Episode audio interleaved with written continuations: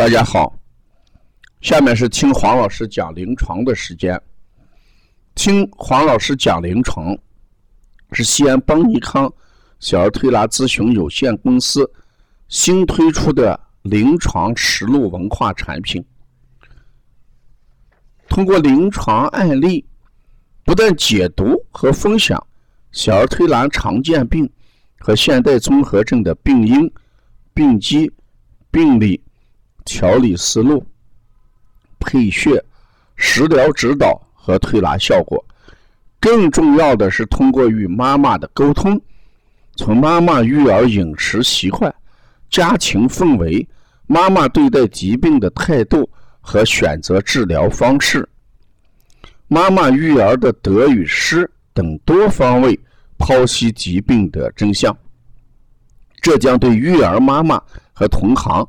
带来更多的思考，实现邦尼康不但用双手创新小儿推拿技术，还要用智慧传播小儿推拿文化的企业愿景。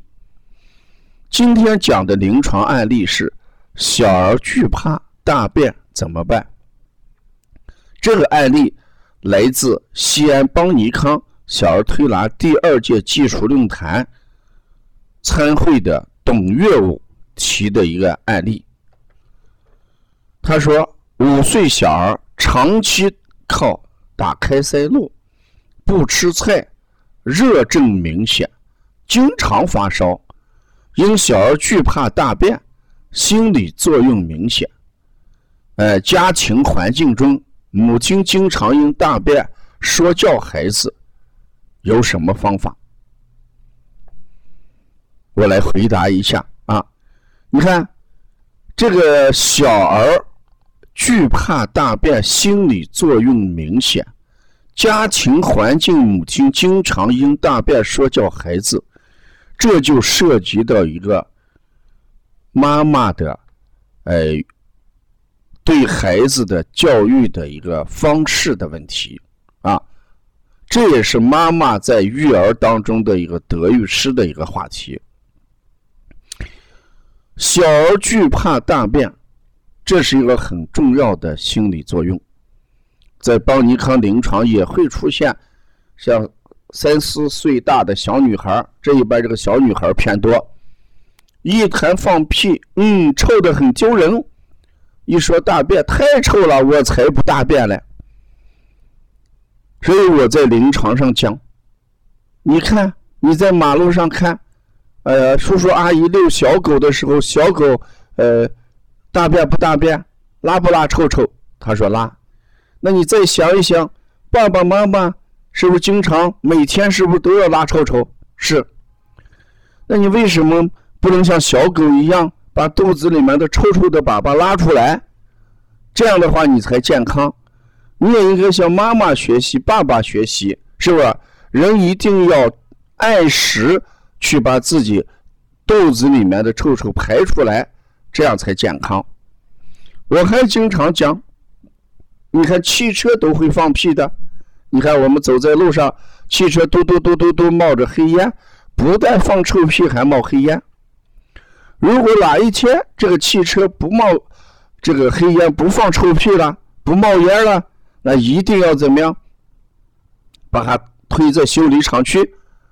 修理工人把这个汽车卸开，哪里有问题再修好再装上，直到它放屁冒烟才能开。你要不要也要像汽车一样到医院去，让医医生给你修理修理啊？哎，我才不要，我才不要。我说那你能不能做到每天早晨起来，嗯，去蹲马桶，坐在马桶上想，连小猫小狗都要拉臭臭，我一定要拉臭臭，能不能这样做？啊，小孩慢慢的觉得，哎，挺好玩，挺有意思。那我明天也坐在马桶上试一试，小猫小狗也拉，我也应该拉，是吧？要正确的去引导，这是很重要的，这是第一点。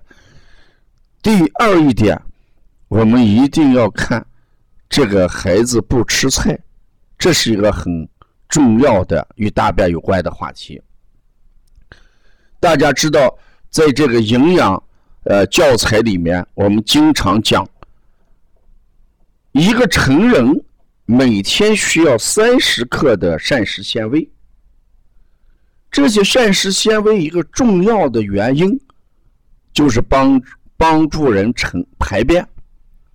那如果没有三十克的膳食纤维，可能就会我们排便带来了一定的困难。